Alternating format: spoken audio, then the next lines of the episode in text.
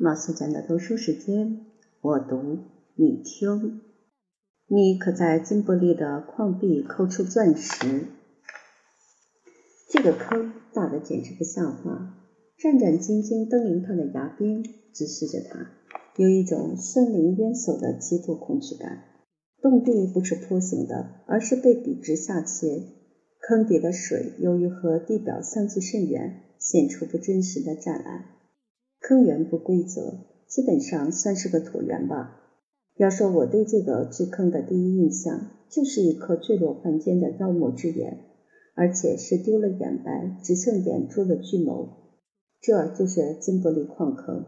从1866年这个矿坑发现而动工开采，至1914年被关闭，它总共被不间断地开采了不到五十年。刚开始是从地表挖起，从金玻璃矿石中寻找金刚石。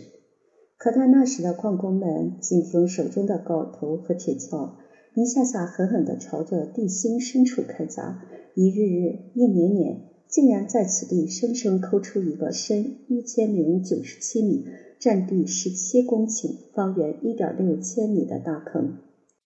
我们乘坐非洲之奥的一个项目，就是下车游览这个巨坑。挖了这么大的坑，得到了什么？我问。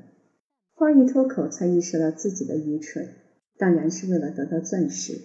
其实我的意思是从这么巨大的坑里，拢共得到了多少钻石？你的问题我一会儿回答。从开采出的矿石里筛取钻石，平均需要开采二百五十吨金玻璃岩，才有可能蕴含一克拉的钻石。所以钻石昂贵。当地人说。这个当地人可不简单，他是跟随非洲之奥列车的教授，研究的方向就是金刚石。非洲之奥怕客人们在漫长的旅途中乏味，特地邀请专家同行。该教授在列车上还开了专门的钻石讲座。面对这样的权威，我这个连一克拉钻石都没有的土包子底气孱弱。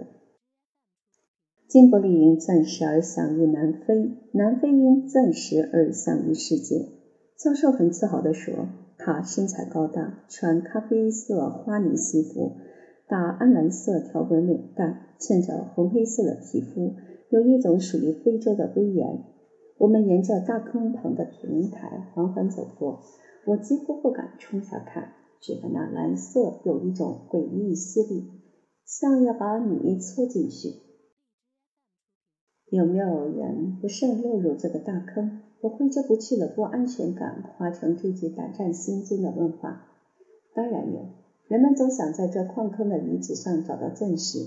每年都有勇敢的探险者坠下大坑，为此坑区还专门组织了救护人员。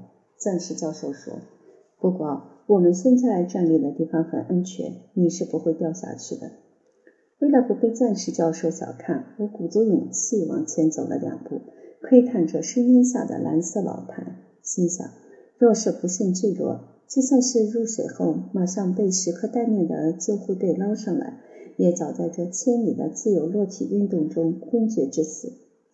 想到这里，我没抽息了退后三步，以尽可能的拉开和矿坑的距离，同时不由自主地捂住胸口。以安慰自己强烈跳动的心脏。你知道这里为什么叫金伯利吗？钻石教授说：“我之前约略看过一些资料，稍稍了解一些。”但我摇了摇头。在古老的矿坑旁边听一位专家讲述，应该别有特色。钻石是我们这颗星球上最坚硬的物质，它来自远古，大约形成于四十五亿年前。形成的地点基本上是在地表二百千米以下。那为什么要在地表挖这么大的坑？它再深也到不了地下二百千米啊！我不解。钻石教授说，南非金伯利的矿床是由于火山喷发才来到地表的，它们夹杂在喷发后冷却的岩浆所形成的火山岩中。具体说起来，金伯利的钻石大约是在1.2亿年前至8000万年前来到地表的。那时正是中生纪白垩纪，所以这里的钻石应该见过恐龙。我算是彻底拜倒在这大矿坑前。突然想，那些心直带着南非钻石的美眉，不知愿不愿和恐龙有所瓜葛。钻石教授说，钻石原本安稳地待在地球深处，被火山裹挟着来到地表附近，形成了矿脉。它们和老老实实的煤矿不同，脾气古怪，不是大面积的散状存在，而是以垂直的管状形态蕴藏于地下。所以，这里的钻石矿最初的开采方式都是采用由上至下的露天挖掘法，直到1945年以后才开始改用地下采掘法。我四处张望，只见三三两两的游客，既想看又不敢看的在矿坑周围徘徊。却不见一个脚蹬胶靴、头戴安全帽的矿工。我把这疑问同钻石教授说了。教授说，现在已经不是金伯利矿的鼎盛时期，基本上关闭了。它的历史要从19世纪70年代说起。1866年，南非一位少年在玩耍时，无意中捡到一块重达21.25克拉的金刚石。对了，你可知道一克拉是多少重量？这我是做了功课的。回答：一克拉等于零点二克。钻石教授继续说：“那粒金刚石被英国殖民总督送到巴黎的万国博览会，取名为尤里卡。这是一句希腊语，意思是我找到了。要知道，每一颗钻石在被发现前，都要经受埋藏尘埃的寂寞时光。”一八七一年七月十六日，这个日子是要载入史册的。你今后在看到有关钻石的资料时，会发现钻石是爱讲故事的宝石。所有的大钻石都有比例表，时间、地点非常清晰。它们是钻石当中的皇亲国戚。那天，矿工们在钻石开采场干了整整一天，一无所获，精疲力尽地回到工棚，发现为他们做饭的厨师喝了酩酊大醉，完全忘了自己的职责。恼怒的矿工们丢给厨师一把镐，把他去挖钻石，对他发狠话：如果你找不到钻石，就别回来了。矿工们以为厨师一定会在深夜精疲力尽、灰溜溜的返回，不料几个小时后，失职的厨师竟然捧着几颗钻石回来了。人们赶紧问他是在哪儿找到的钻石，厨师如实禀告。听到消息的人们炸了锅，狂热地扑向那个小山丘。用手中的镐和铁铲拼命地向深处挖掘，很快那个小山丘不见了，取而代之的是一个坑。这个坑越来越大，越来越深。那现在咱们站的这个地方，就是当年厨师挖出钻石的小山丘。钻石教授捋捋被风吹乱的红发，手指深不见底的金不利大坑。原来这曾是一座山。什么叫沧海桑田？此坑可现身说法。只不过造就它的不是大自然，而是无数矿工的血汗。教授接着说：“那时的金伯利还不叫金伯利，它有一个非常拗口的名字，叫 Freight Act。一八七三年一月，英国执政官来此视察，第二天，恰好开普殖民地的金伯利勋爵也来到这里。金伯利勋爵向英国执政官抱怨说。”这个地名太难写了，改个名字吧。执政官就地取材，说：“那就以您的名字命名吧。”从此，此地就叫金伯利了。欧洲投机商和投资者纷纷涌向金伯利，掀起了世界上最大的钻石勘探开采热潮。这个名叫金伯利的小镇成了当时南非洲的第二大镇。钻石教授再次用手指向大坑说。许多年以来，从这个巨坑里一共挖出两千两百五十万吨矿石，从中筛选出了一千四百五十万克拉，相当于两千七百二十二千克的钻石。钻石的发现带动了南非经济和市政的建设。一八八五年，开普敦的铁路通到了金伯利，所以我们现在行走的非洲之二火车线路，还要拜托金伯利的钻石啊！你知道世界上最大的钻石叫什么名字吗？钻石教授时不时的提问。我说叫库利南。教授说，对，每一颗著名的钻石都像皇室的牛马，有它的谱系，要从何人、何地、何时发现它讲起。一九零五年一月二十五日，库利南被发现，由于它品质极高，个头又太大。当时没有人能买得起。后来有地方当局用十五万英镑收购，被当作礼物于一九零七年送给英国国王爱德华七世作为生日礼物。英国王室得到这颗大钻石，欣喜异常，把他送到琢磨钻石最权威的城市荷兰阿姆斯特丹市，付了八万英镑加工费，委托加工。库里南的个头实在太大了，工匠认为需要批切分割。到底怎么切割好呢？荷兰工匠不敢轻易下手，反复琢磨。到了一九零八年二月十日，方案终于成熟，开始动手了。敲击钢丝之后，库利南按照预定计划列为两半，大家松了一口气。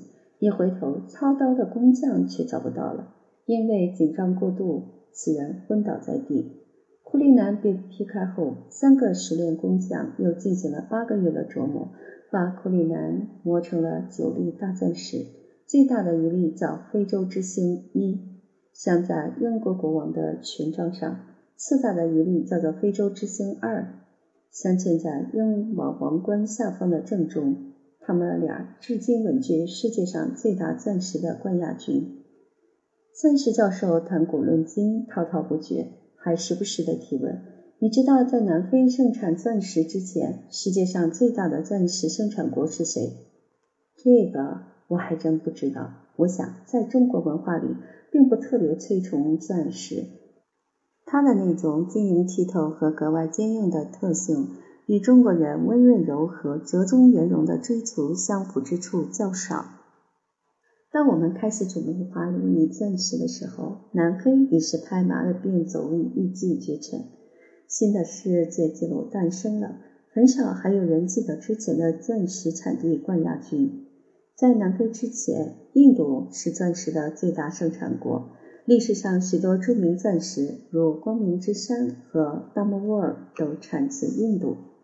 我长的知识。教授又问：在印度文化中，你知道谁是钻石的守护神吗？这个，呃，不知道。我本来想说大象的，后来吞了回去。似某一大象的块头，对微如尘埃的钻石估计看不上眼，守也守不住。钻石教授说，公元前三五零年。马其顿国王亚历山大东征印度，在一个深坑中发现有钻石，但钻石周围毒蛇环绕，毒涎喷射，可在数十米之远就能让人毙命。亚历山大何等精明，心生一计，选明媚晴天，命众军士一起手持镜子照射毒蛇，反光将热能聚焦于蛇身，毒蛇先是挣扎，之后就被烧死了。可毒蛇虽死，钻石并不能自动爬出深坑。亚历山大又命士兵将羊肉剁得细碎绵密，扔进坑内，这样钻石就粘在羊肉上面。羊肉的味道引来了秃鹫，秃鹫连羊肉带钻石一起吞入腹内。最后的步骤是士兵们跟踪追杀秃鹫，捕获后破开旧腹，就这样得到了钻石。所以在印度文化中，毒蛇是金刚石的守护神。哦，原来是这样。古时那些来自印度的钻石有如此恐怖而曲折的身世，令人寒栗。钻石教授接着说，印度的金刚石都是被河流、冰川搬运过去的，所以多产于河谷。你知道毒蛇为什么会和金刚石在一起吗？我说实在想不出来。这金刚石也不好吃。毒蛇为什么要环伺其中呢？钻石教授说，这源自金刚石的特性。金刚石受紫外线照射后，会在暗夜发出蓝、青、绿、黄等颜色的荧光，荧光会吸引昆虫回来，昆虫又引来青蛙。蛇类喜欢食青蛙，所以就被吸引来了。这就是凡出产金刚石的深谷中多毒蛇的原因。我说，既然钻石产量稀少又很名贵，南非为什么不扩大生产呢？据我所知，南非现在已经失去了世界钻石第一生产大国的桂冠，被澳大利亚夺取了。钻石教授没想到我还知晓这个信息，稍显意外。不过他很快回答道：“南非钻石颗粒大，品质优，百分之五十的金刚石均是可切割的。”产量虽不及澳大利亚，但产值一直居世界前列。钻石这个东西贵在品质高，并不在产量大。比如产自中国的钻石品质就不是很好。中国现在供应市场的钻石大多来自俄罗斯和印度，品质要比南非钻石差一些。我相信他说的很可能是实情，但谈话沿着这个方向下去，多少有点话不投机。我调整话题说：“教授。”您对钻石这样有研究，自己一定也拥有很多名贵的钻石吧？钻石教授果然对这个问题轻车熟路，大笑起来，说：“人们常常这样问我，我就说，你以为对癌症很有研究的医生就把所有的癌症都患过一遍吗？正因为我研究钻石，我知道商人从来都是追求利益最大化的群体。”比如，在长达一个世纪的时间里，英国德比尔斯矿业公司就通过控制全世界百分之八十的钻石供应量，垄断了钻石的价格。所以，并不意味着钻石产量大，价格就会降低。在我眼前，钻石不过是金刚石。我知道金刚石是钻石的母体，但并不觉得它们之间有本质上的区别。一时分辨不出教授的真实意思，问。它们有什么不同吗？钻石教授说：“我尊敬金刚石，它具有超硬、耐磨、热敏、传热、半导体及透源等优异的物理性能，是自然界中最坚硬的物质，有很多重要的工业用途，如精细研磨材料、高硬切割工具、各类钻头等等。它还是很多超精密仪器的部件。”我说：“金刚石变成钻石之后，它的这些优秀品质难道都消失了吗？”教授摇头说：“金刚石经过琢磨切割变成钻石之后，就成了装饰品。它不再是卓越的实用工具，而成为权力、地位和尊贵的象征。有人说，钻石象征着勇敢、坚定和专一，但这些专属于人类的美德，和一块几十亿年前形成的石头有什么相关呢？”所以我并不积攒钻石。我说：“那您积攒金刚石？”钻石教授说：“金刚石精加工的产品之一就是钻石，如同埃及的长绒棉和巴黎服装展览上的时装。我是个学者，既不能搜集长绒棉，也不积攒时装。”我们已经绕着大坑走了很远，有人招呼我们进到金伯利的矿洞里参观。坐着缆车进入矿洞，沿着坚硬的石壁走向开采下来的岩石。运矿石的小车和蜿蜒的轨道诉说着这里往昔的繁忙。我突然想起一件事，问钻石教授：“在这个洞里，现在还能发现钻石吗？”教授有点意外地说：“为什么你想起问这个问题？”我说：“在中国有一个流传很广的说法，说是来这个洞子之前，千万不要剪指甲。”最少要把自己的指甲养半个月以上。要是你能把指甲留得像当年中国的皇后戴着指甲套那么长，最好。后面这半句话我忍住了没有和教授讲，因为太复杂啰嗦。果然，红黑脸膛的教授很迷惑，甚至打量起自己的双手，嘟囔着：“指甲？为什么？”我说：“据说留着长长的指甲，在参观的时候。”让指甲在金伯利矿洞的石头上顺势划过，运气好的话，可以从指甲缝里带出一小颗钻石。不知可否有人成功过？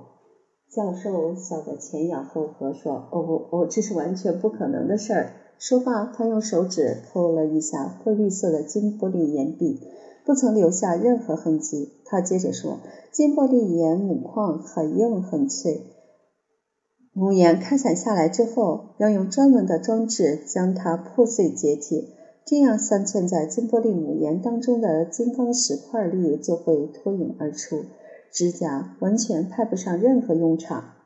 我无意中到了一回留言终结者，这就是在金玻璃矿洞中，再长的指甲也抠不出金刚石。我们又参观了钻石展览馆，到处都是熠熠生辉的钻石。不管是真是假，我都打不起精神，匆匆走过。钻石教授有点吃惊，说：“在这些巨大的钻石面前保持冷淡的女人不太多。”我说，归根到底，它是一种石头，就算再稀有，也不必五体投地。钻石教授俏皮地眨眨眼睛说：“钻石也不像人们想象的那样稀有哦。”我说：“它们还是很稀少。”钻石教授说：“那不过是人为的控制着它的产量。”我说：“您的意思是，每年只是有计划的投放一定数量的钻石，维持高价，以保证商人可以最大限度地从钻石身上榨取利益？”可是这样，钻石教授不置可否，岔开话题说：“你知道波皮盖陨石坑吗？”我说：“似乎知道一点儿，它位于俄罗斯西伯利亚地区。”钻石教授说：“那个坑是远古时期由一块大型陨石，或者说干脆就是一颗小行星撞击地球而成。撞击坑直径约一百千米，它的存在和发现简直是全世界钻石商人挥之不去的噩梦。”我想，如果有可能，他们恨不得用自己的骨头把这个坑填平。我说，钻石商人为什么对这个陨石坑恨之入骨？钻石教授说，波比盖陨石坑蕴含丰富的钻石矿资源，简直就是一个装满了钻石的超级大漏斗。这类钻石被称为冲击钻石，是地外生铁高速撞击地壳的石墨矿床而产生的。这类钻石比普通钻石更硬，个体更大，品质更高。想想看吧，据说它的储量达多少万亿克拉，就是说高达几十万吨，是现在世界钻石总储量的十倍。就算从此以后，全世界上的所有女子每人都结三次婚，每次新娘子的十个手指头都佩戴全套钻石戒指，再加上钻石项链，这个无与伦比的钻石坑也。可以足足供应全世界三千年的需求。那里戒备森严，连直升机都禁止从它的上方飞过。我先是设想了一下大量钻石面世后的可怕情形：每一个女子都珠光宝气，星芒四射，好像无数小太阳莅临人间。不由得大笑起来，马上又起疑问。如果说钻石产地严防死守，禁止无关人等进入尚可理解，怎么天上的飞机也不能经过呢？钻石教授说，他们要防止飞机经过时产生的上升气流裹挟起钻石，然后把钻石吸走。钻石让人们殚精竭虑，如临大敌。钻石教授接着说，以前的苏联人，就是现在的俄罗斯人，是很精明的。他们二十世纪七十年代就发现了这个盛满钻石的大坑，保守秘密几十年。长时间的秘而不宣自有道理。俄罗斯人深知海量钻石一旦流入市场，会给它的价格带来灾难性的影响。他们希望维持钻石产量的恒定，自己才能细水长流地享受钻石的高价格，天长日久地受益于这个大坑。所以。我就更不买钻石了，他很严肃地说。二零零五年九月，金布利的最后三个地下矿井停产，结束了这个小镇一百三十四年的钻石开采史。目前，南非政府正试图将金伯利矿坑申请为一个处世界文化遗产。他用苍茫独眼凝视冷暖人间。人的寿命苦短，大多不过百年。也许这就是我们为什么对恒久的时间充满尊崇，对领略了漫长时间的事物心怀敬意。钻石正是在这个意义上冲击了我们，讨巧的成了时间的代言人。据说，一粒钻石一旦形成，就永远不会消失。钻石的命运也许早在四十五亿年前就已经定好了。它被发现的时间以及之后归何人所有，都有神鬼莫测的规则操控着。从这个意义上说，所有的钻石占有者都不过是他的匆匆过客。短命而绚丽的非洲落日映照下，钻石大坑如同天地间硕大无朋的火钻。